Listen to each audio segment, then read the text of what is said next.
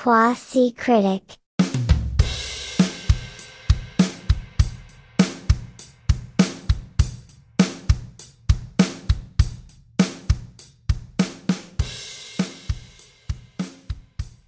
Ok, estamos empezando un nuevo Cotufitas. Hoy, en teoría, está saliendo este episodio hoy miércoles para ustedes que nos escuchan, eh, o puede ser un día después. eh, y para nosotros es martes, martes 2 de mayo, eh, un día después del Día del Trabajador, que justo le contaba a Leisa que fue un, em, un, eh, eh, un blessing, no, no es un blessing in disguise, es lo contrario, un curse in disguise. una, porque el feriado del, el feriado del lunes estuvo bien, pero en realidad no estuvo muy bien, porque en realidad el, el feriado del lunes hace del lunes un domingo, ya los dos son horribles, y hace del martes un lunes, entonces es como que pierdo por los dos lados. Bueno, pero el viernes está ahí a la vuelta. Así soy yo, veo, veo todo de forma negativa, ¿viste? Un feriado, pero le busqué la vuelta, porque me convierte el lunes en un domingo y el, y el martes en un lunes, entonces, ¿para qué el feriado? No, ya quiero, Yo creo que de todos los feriados que van este año es el que más he disfrutado.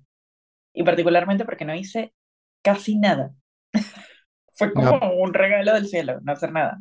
A mí fue pésimo. Creo que de lo único que me sirvió fue de, de poder ver Succession, es que, que sale tarde aquí en Argentina, termina a las 10 11 de la noche y de, de no Claro. sentir culpa de, "Uh, me voy a acostar tarde, pero de resto fue, Exacto. Lo vi- y fui la peor porque lo vi el lunes a la mañana, tipo mientras desayunaba. Así de Yo- vaca fui. fin de yo he hecho eso, yo, yo he visto Succession este- esta temporada, hace un par de episodios, lo vi tipo un día, era un lunes de trabajo, terminé, terminé el episodio del que no me terminé el domingo anterior, desayunando también. Sí, sí, sí, sí. Em, espectacular. Eh, tenemos, bueno, un nuevo episodio de Cotufitas, de Quasi Critic de Cotufitas, donde, eh, a diferencia de los episodios convencionales donde hablamos de una película y le damos un rating haciendo analogía a algún plato de comida, que es lo que solemos hacer normalmente, entre Ley y yo, que Ley da su perspectiva bien cineasta y yo doy mi perspectiva bien espectador eh, casual, como me gusta referirme a mí mismo. Em, terminamos con una crítica muy humilde de la película, pero en Cotufitas hablamos de cosas de forma un poco más eh, random o abstracta o sin, sin estructura. Y en esta ocasión vamos a hablar de Guardianes de la Galaxia, que eh, tiene su tercera entrega, si no contamos el em, especial de Navidad que salió en diciembre, en mañana. Y Ley y yo tenemos entradas para ir a verla en eh, Cinépolis, que todavía no nos patrocina Cinépolis, este, después de... Pronto, pronto. Están ahí, en, en fila. Eh, no hemos hecho ningún intento porque nos patrocinen tampoco, pero bueno, este, son cosas que pasan mágicamente. En algún momento nos van a decir eh, que, que, que nos quieren patrocinar. Pero bueno, sí, mañana vamos a ir a ver Guardianes de la Galaxia. Mañana, a esta hora, de hecho, eh, ya deberíamos ir por más o menos la mitad de la película. Correcto. Entonces, Ley, dime, hazme un recuento. Este es el, el examen oral para Leisa de Marvel y Guardianes de la. Galaxia. Este, Qué presión. Eh, un examen que voy a reprobar terriblemente. Pero antes de que entremos en eso, yo quiero hacerle un agradecimiento a nuestro primer patrocinador. Cinépolis, listo, lo lograste. Eh, no, queremos agradecerles a nuestros amigos de Eureka Tiny Coffee, un café que queda en Belgrano, en Amenábar 1696. Eh, nos mandaron un café muy rico para que, bueno, le pongamos todo el power a nuestras grabaciones. Y la verdad que está buenísimo, este, se los recomendamos 100%. Es un café que acaba de empezar, pero eh, que tiene cosas muy ricas, eh, atienden con la mejor onda y bueno, nada, queríamos mandarles un saludo especial. Para, para quienes estén Coffee. aquí en, en Capital, Eureka Coffee. Eh, yo, yo tengo en mi lista de lugares para ir, tengo Eureka Coffee, que tengo que ir hasta Belgrano, y yo solo me muevo hasta Belgrano. Qué, qué ridículo, ¿no? Solo, solo te- me queda un poquito lejos, pero solo voy hasta Belgrano cuando es por algo muy rico y los cafés de Eureka Coffee se ven bien cremosos y como que me van a alegrar mucho el día. Así que eh, me voy a acercar hasta allá por un, por un latte con leche de almendras como, como buena persona de, de que vive en Palermo que soy. Maravilloso.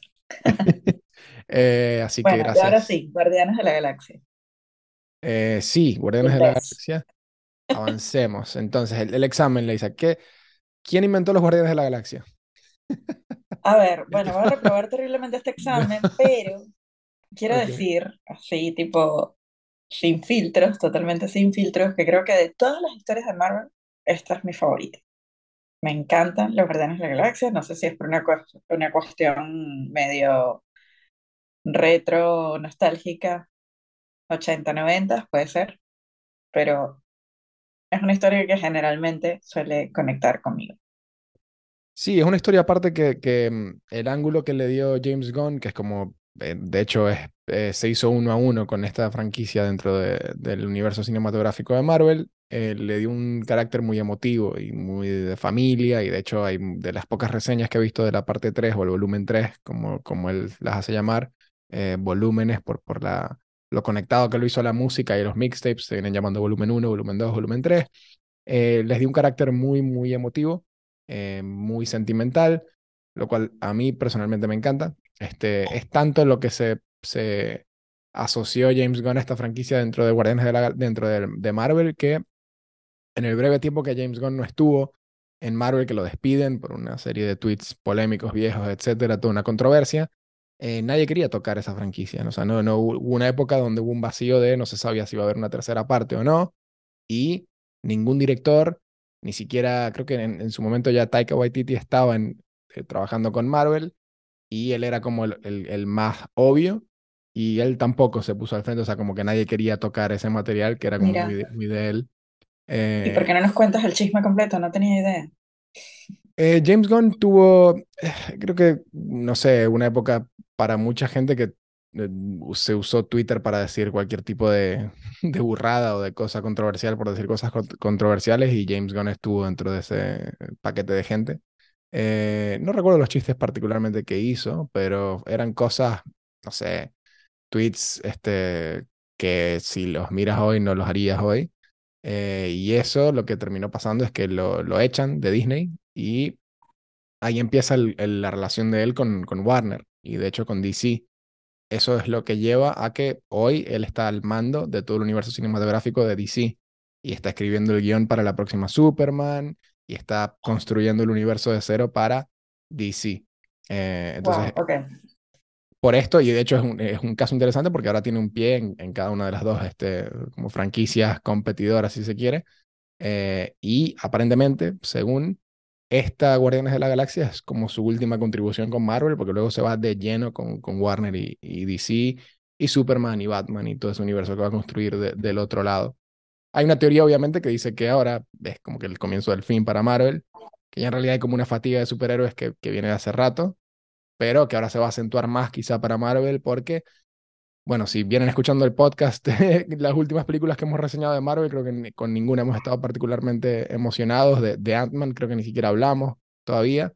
Quizás sale un episodio por ahí ahora que sale para Disney Plus, pero em, para mí es como, esto es como de lo, esta peli, Guardianes de la Galaxia 3, es como la última que me, que me, que me interesa ver este, de Marvel, ¿no? O sea, no, no hay nada más que, que venga de Marvel pronto que me llame particularmente la, la atención. Me pasa como a ti, o sea, es de lo que más me gusta de, de Marvel, Guardianes de la Galaxia.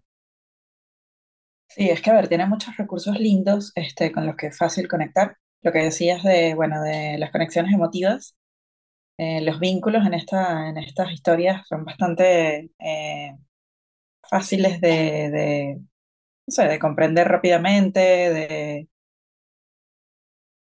empatizar de alguna manera con ellos, ¿no? Con todos los personajes. Eh, por más verosímiles o inverosímiles que sean, es como claro. que desde la, desde la peli 1 Incluso si eres alguien como yo por ahí, que no eres un espectador tan, tan conocido, tan, digamos, tan letrado del mundo Marvel, te es fácil rápidamente eh, conectar con el pasado de estos personajes para saber por qué están en lo que están. Yo te sorprendo. Y Sí. sí, no, y eso, o sea, es como, es, es una peli linda de ver, tanto la Eh, 1 como la 2. Es fácil conectar con cada uno de esos personajes, tiene sus momentos no solo emotivos, sino también como de humor, incluso un par de frases con las que, bueno, no sé, te puedes hasta inspirar. Siento que, que son guiones como redonditos, en el buen sentido de, de esa frase, como para poder conectar con, con una historia rápidamente. Sí, aparte que visualmente son, son muy lindas de ver también, están como muy, muy bien logradas. Eh, creo que a James Gunn no, no permitiría que le pase lo que le pasó a, a la peli, a Ant-Man, la última Ant-Man, que no sé si viste, pero al parecer no sé si te diste cuenta que esa película se veía horrible, asquerosa, o sea, se veía como totalmente fea de ver y como llena de, de, de polvo y de... O sea, no estaba nada lograda la... Y no los si efectos especiales eran bastante pobres, digamos, ¿no? Eran como Sí, y a nivel fotografía, cinematografía, era totalmente así, este, fatigosa Pero no sé si era un problema de, de fotografía. Para mí era un, un mal uso de la pantalla verde, que es grave en una película donde todo el universo está compuesto por pantalla verde.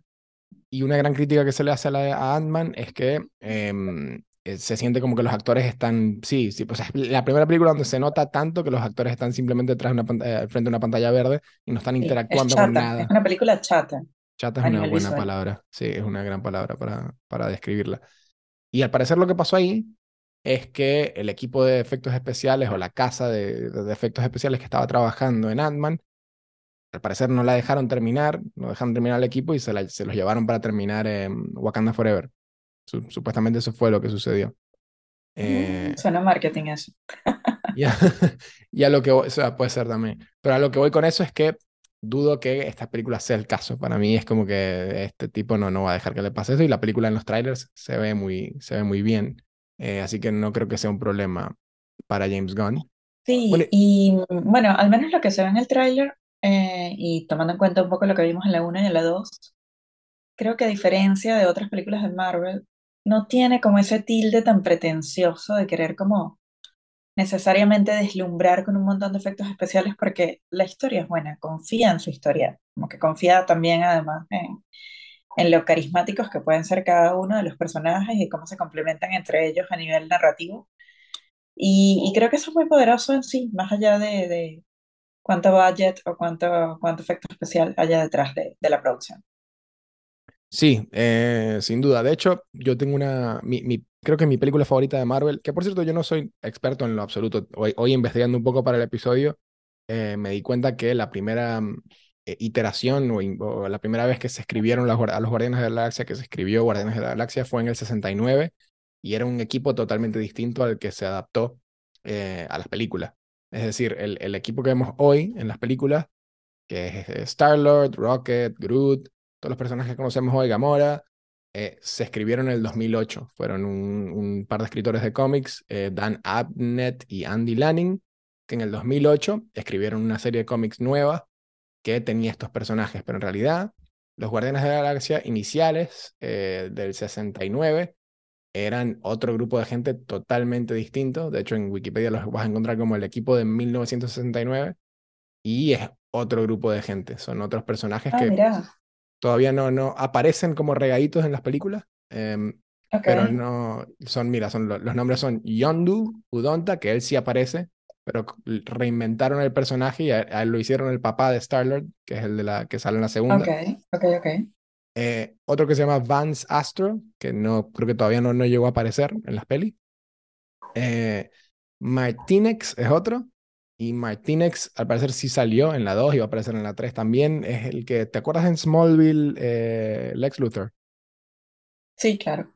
Bueno, él está en estas pelis y en estas pelis y hace este- de este personaje Martinex. Este, y el otro, claro, con, X- con X, Mar- Martinex, este, y el otro es Charlie 27, se llama el otro personaje. Este, y este también apareció, al parecer, en la segunda, en la segunda película. Em, y no sé si va a volver a aparecer en esta. Pero sí, o sea, los Guardianes de la Galaxia que conocemos hoy son una mm, adaptación de su versión del 2008. Y la primera película salió en 2014.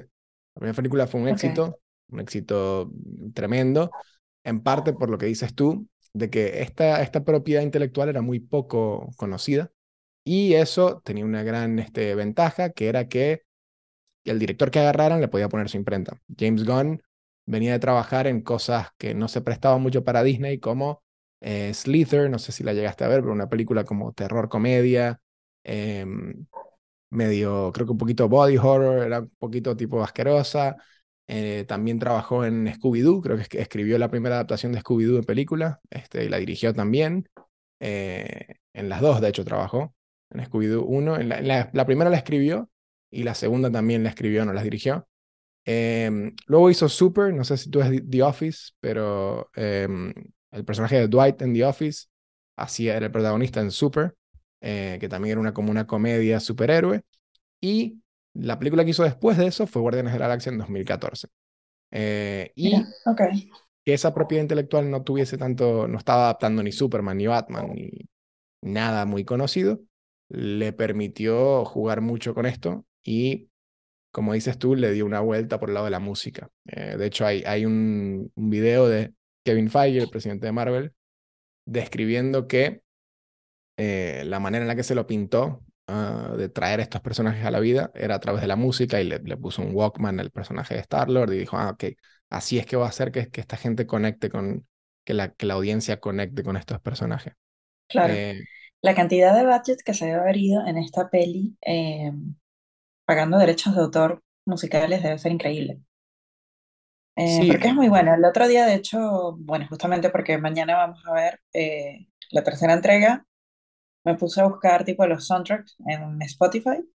Estaban buenísimos, o sea, los, los recordaba muy buenos de, las veces que fui a ver la peli en, en el cine, pero como que tiene muchas joyitas, ¿viste? De, los 90. Y, y bueno, tienen un, un, buen trozo de la, de la canción, en, de cada canción en la peli. Eso tiene que ser muy costoso a nivel de presupuesto. Bueno, la, primera película creo que en gran parte se le debe mucho éxito al, uso de esta canción de, de, Hooked on a Feeling, que la usaban en el tráiler y creo que ese tráiler fue un tráiler increíble. Eh, y la canción tuvo como un boom, este, de nuevo, que esa canción pegó en, a ver, ¿de qué año es esa canción? Hooked on a Feeling, de Blues, Blues Sweet, Blues Sweet, no sé cómo se pronunciaría. Pero esa canción es del 68 y ¡Wow! Me quedé muy corta, yo decía los 80. No, esta es, eh, sí, Sí, sí, sí, es muy conocida, tipo, es muy, muy difícil no tararearla. Claro, y, y en la segunda hubo una canción parecida, no recuerdo. en los que Quasi Critic canta. Creo que se viene en, el episodio de la, la serie de Fito Paz también voy a... Ay, bueno, trataré de contener a mi fan enamorada. Con la guitarra. Eh, no, mentira, no, no, no, no voy a hacer eso a la gente otra vez. Vayan a escuchar el episodio de los Montaner, que ahí hay una. Esa fue la primera y única vez que canté. este club de fans? Solo voy a decir eso. ¿Ah, sí? ¿En serio? Sí. Em, que, que, nos escriban, no, no conozco a ninguno que se rebelen los fans o las fans. Em, bueno, y esto que decías tú de la, de la emotividad pasa a ser aún más importante y lo que decías del guion en la, el volumen 2.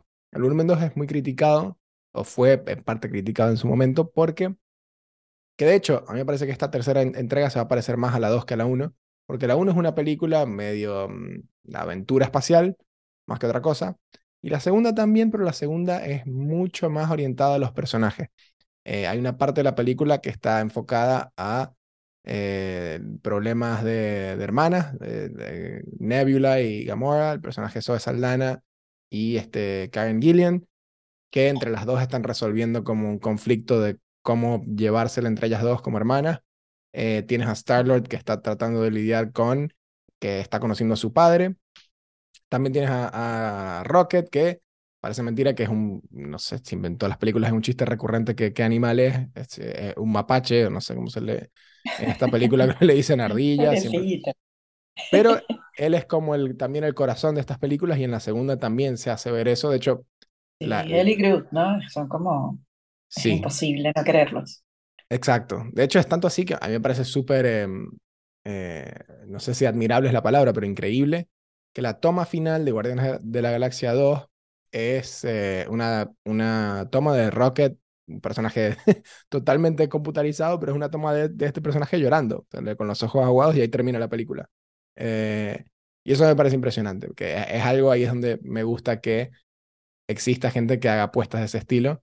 Y esa segunda película, a pesar de que sí tiene como todas estas películas de superhéroes, su final con peleas y explosiones, eh, en esta película creo que se va más por interacciones entre personajes, entra un nuevo personaje que es el de Mantis, eh, una actriz francesa, Pom Clementif, que es la que interactúa mucho con Drax, que es como este personaje que en los cómics no era así, pero en las películas lo hacen totalmente gracioso y es como un payaso. Eh, pero igual, igual este, no, no quita que todos tienen un, como un compás sentimental muy fuerte y muy marcado en estas películas, todos los personajes. Y al parecer en esta película todo eso lo llevan al extremo. O sea, se parece que va a ser una película sumamente, este, mm, no quiero decir dramática, pero sí sentimental y, emotiva. Ok. ¿Qué eh, expectativas tienes para mañana?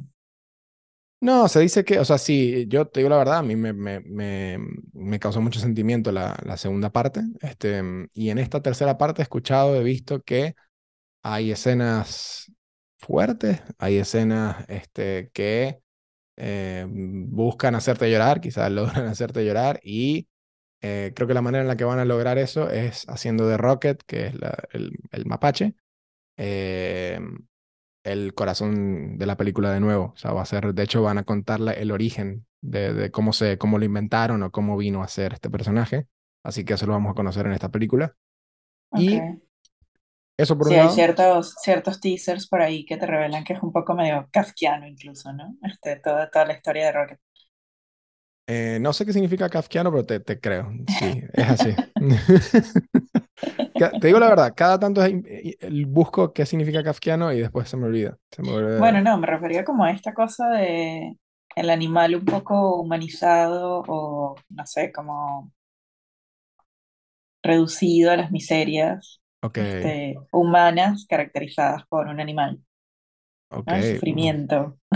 Sí. Entre esos dos. Eh, eh, eso se parece a lo que he leído. O sea, eso que describiste ahí eh, va bien con lo que he leído. Hay mucho. De hecho, por ahí leí que la gente que tiene mucho apego con los animales la, la, podría pasar un poco mal en la película. Tiene como una parte de cruel de animal o algo por el estilo. Claro. Así que está eso. Para mí, eso, de lo que me espero está eso. Eso por un lado, esa parte bien, bien sentimental y emotiva que no sé si, si yo, el yo de hoy o de mañana eh, lloraría. El yo de 2017 eh, lloró con Guardianes de la Galaxia 2, pero han pasado muchos años de ahí, así que no sé si me queda sentimiento, corazón o lágrimas para este tipo de cosas. Probablemente sí. Ya lo descubriré eh, mañana y me voy a tapar para que no... ¿Cuál es su capacidad narrativa para conmoverte? Claro, y en todo caso, si lloro, no, no, no voy a dejar que me vea. Em, así que nadie, nadie lo va a saber. Estaré muy concentrada con los pochoclos de Cinépolis. Valga la cuña otra vez. y eh, otra cosa que me espero es. Nada, me intriga el personaje de. Hay como un personaje, no sé si lo eh, estuviste viendo, que un personaje nuevo que se llama Adam Warlock. Y este es un personaje en los cómics que es bastante importante. Que en, las, en la película creo que lo pintan todo de. Em, a ver, ¿este qué color es? Sería como un dorado, me parece. Ahí producción me va a confirmar porque yo soy daltónico. Pero sí es dorado, ¿no? Okay. A ver. Eso fue es, muy como, es como cobre. Es como cobre. Gracias, producción. Eh, producción salvando la patria. Ley y yo estamos grabando remoto hoy, por cierto. Así que, a ver, Ley, podemos Estamos grabando remoto y se ve muy linda tu cámara. ¿Puedes ver? Estoy compartiendo pantalla. Puedo ver. Y necesito demasiado que arreglemos el problema de nuestra cámara porque nos vamos a video, ¿eh? Nos vamos pronto. Sí, estamos muy cerca porque hoy me veo yo, pero no se ve Ley. Este, así que estamos ahí, ahí nomás, ahí nomás. Estamos ahí nomás. Pero bueno, en estos momentos Ley puede ver lo que le estoy compartiendo en Ah, mira, ok. Y le estoy compartiendo una foto de, de Adam Y Warlock. bronce. Y es bronce, no es dorado. Eh, eh, para mí esto es dorado, es lo mismo. Este, Bueno, sí, es lo mismo en realidad. Y nos matan los diseñadores gráficos. claro. Pero bueno, sí, es como un dorado escarchado. Y este Bueno, personaje va, va a ser interesante porque, este, mm, porque en esta película, al parecer, lo, mm, lo ponen como un villano y al parecer esta- este personaje normalmente es eh, colaborador con Guardianes de la Galaxia en los cómics. No puedo decir Guardianes de la Galaxia lentamente, lo tengo que decir como muy rápido. Con los Guardianes. eh, en los cómics, eh, pero aquí, al menos inicialmente, ya sabemos cómo son estas películas, eh, va a ser un- inicialmente un villano y luego va a pasar a ser, es- esa es mi predicción, va a ser parte del equipo. El equipo este se va a disolver seguramente, porque James Gunn viene diciendo que esta es la última vez que vamos a ver estos personajes así. No creo que los veamos más, pero sí, el personaje de Adam Warlock tiene mucho peso en los cómics, así que seguro esta película lo va, como siempre hace Marvel, va- van a usar la oportunidad para establecer este nuevo personaje de aquí en adelante como una fuerza en el, en el universo cinematográfico de Marvel de acá en adelante, a, a Adam Warlock. Genial. ¿Y qué otra cosa iba a decir? ¿Qué otra nerdeada iba a decir? Em, ah, nada, que seguramente es más, como siempre pasa con Marvel, seguramente hay muchísima más comedia de lo que uno se espera. Siempre termina siendo más cómica. De hecho, este- el actor que hace de Adam Warlock lo dijo, tipo, que se topó con Ok. más comedia de la que se esperaba. Así que todo esto de emotivo y todo esto de está bien. Esa, fórmula le funciona particularmente a esta historia. Ojalá que el humor sea bueno, porque la verdad que lo que me, lo que me ha pasado últimamente con Marvel es que el humor nunca me, eh, no viene, no me viene funcionando Sí, porque está un desde... poco forzado, ya está un poco quemado también. Sí, ojalá que esta peli le dé la vuelta a las cosas. Ya la verdad no, no me queda mucho entusiasmo por, por una entrega de, de Marvel, pero eh, por esta película hago la excepción porque sí, sí me gusta, particularmente me gusta. Yo acá tengo mi, mi, mi mate de, de, de Groot o de la matica. Este, eh, tengo mi, mi merch este, de Guardianes de la Galaxia, así que sí soy, sí, sí me gusta. Vamos a ver, vamos a ver. Ya vendrá el, el- el review de, de esa peli, ¿no? Buenísimo. Em, bueno, entonces hasta aquí llegamos con este, mm, con este cotufitas de eh, preparación a ver Guardianes de la Galaxia que sale mañana, eh, mañana 3 de mayo. 3 de mayo. Quienes la vean nos pueden contar, nos pueden contactar por Instagram, que es Quasi Critic Pod, nos pueden seguir en Spotify o en cualquier otra red que nos escuchen. Estamos ahora en Amazon Podcasts también. Esa está, Ah, está mira, nu- muy nueva. bien. Eh, así que ahí tienen otro lugar para, para escucharnos. Nada más, yo no tengo más nada para decir. Disfruten de la peli si la ven y nos vemos en el episodio de la peli o en algún otro episodio. Quasi critic.